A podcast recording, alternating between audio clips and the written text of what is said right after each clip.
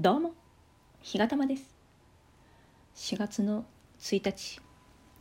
エイプリルフールなんですけど、まあ、それはいいんですけど今日お天気すごく良くて、まあ、桜も満開で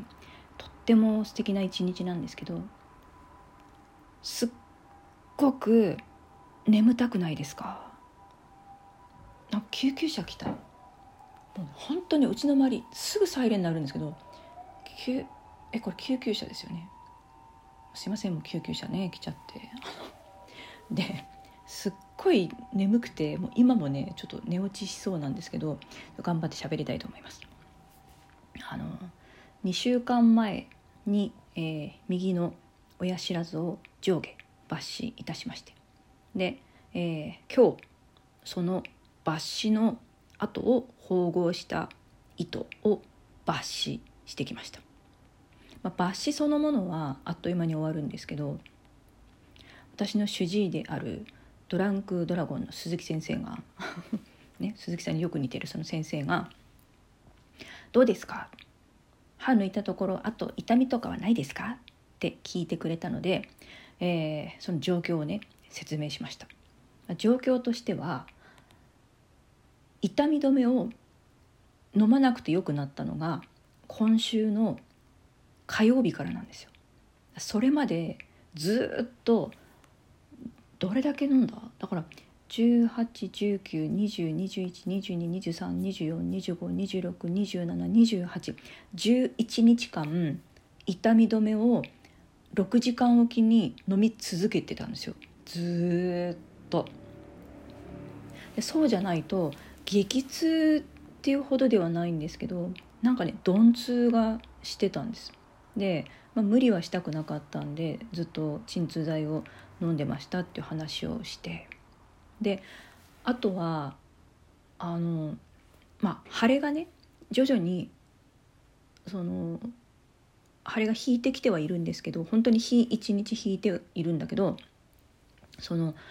歯茎を切ったあたり下顎のところのしこりがまだ残ってるんですよ。でその下顎のしこりのところからえっ、と顎？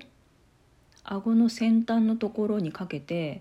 あのピリピリっとねくすぐったいようなしびれが今も残ってるんです。で上唇上唇と下唇にも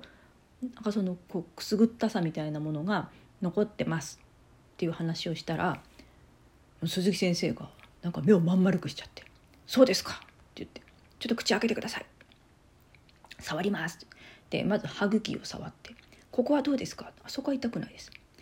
で今度は「いい」ってしてくださいって「いい」ってしたらまた歯茎を触って「ここはどうですか?」あ大丈夫です」だ今度「下触りますよ」って言われて。下のあの側面のとこなんかねこう上下にさすられて。気持ち悪いんですけどさすられて「ここはどうですか?」って言われて「あ痛くないです」そうですか」と言われ。で結果的にその顎の太い神経が走っているところをちょっとその抜歯をした際に圧迫してしまっている可能性はありますと言われまして。でそれを緩和する、まあ、治療していくお薬を今日出しますねって言われました。で、まあ、お薬を飲みつつそれが改善するまでにはまあ、ちょっと時間がかかる可能性がありますと言われ、まあ、数ヶ月ぐらい続くかもしれない。でこれあの今マスクをねするじゃないですか外出する時に。でマスクをすると大きめのマスクだったら大丈夫なのかもしれないですけどちょっと小ぶりのマスクだとちょうどその顎の辺りにマスクが擦れてあくすぐったいのか痛いのか分かんないんですよ。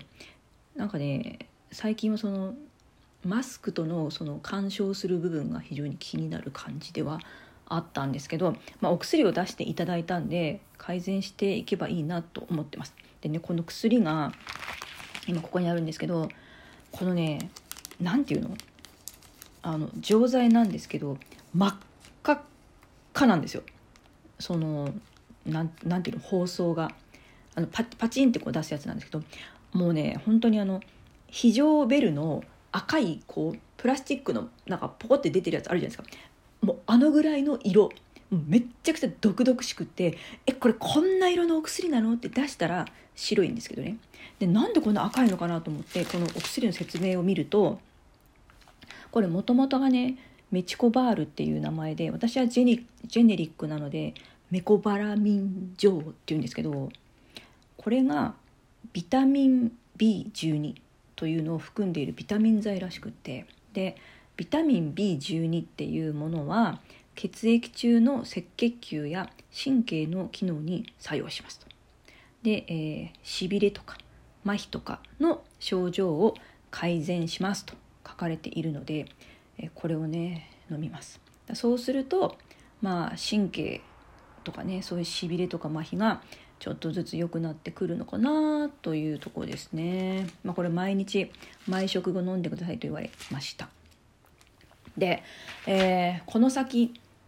一番最後に残っているのが左上の親知らずなんですけどそれを抜くのはちょっと日を置いて6月の上旬になりました。それまでお薬をずっと飲む。だ今日結局先生がねその鈴木先生が出してくれたのがなんと56日分。56日分の薬とかちょっと初めてもらったなってちょっとね感動すら覚えていますけど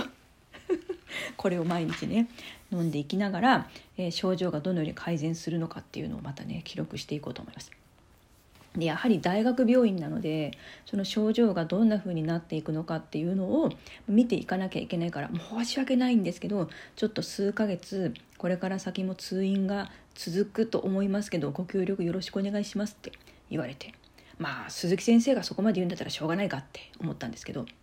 その後看護師さんが「まあ、次6月のその抜歯の時はちょっとさっきのあの先生ここはもういなかいないかもしれないんですよねって言われましてじゃあ今日が最後じゃんって思ったんですけどまあそれもね仕方のないことだなと思ってまあ鈴木先生に会うのがもしかしたら今日が最後だったかもしれないなと思うと少し寂しいですけど、まあ、また新しい先生とのね出会いを大切にしたいと思います。はい、で今日はその抜歯が終わった後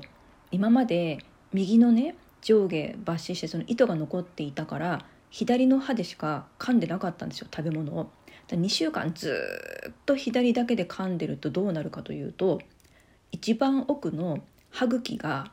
擦れてくるんですね。特にあの硬いものを食べる時に左に左に左に食べ物をこう送っていって食べているとやっぱりその何て言うんですか嚥下しようとするから飲み込もうとするでしょ？人間の体って。だからその食べ物がこう奥の方に奥の方にこう進んでいくわけですよ。だそうすると一番奥の歯茎で噛み合っていくからもうそこが痛くってその右の歯歯は歯でなんかこうね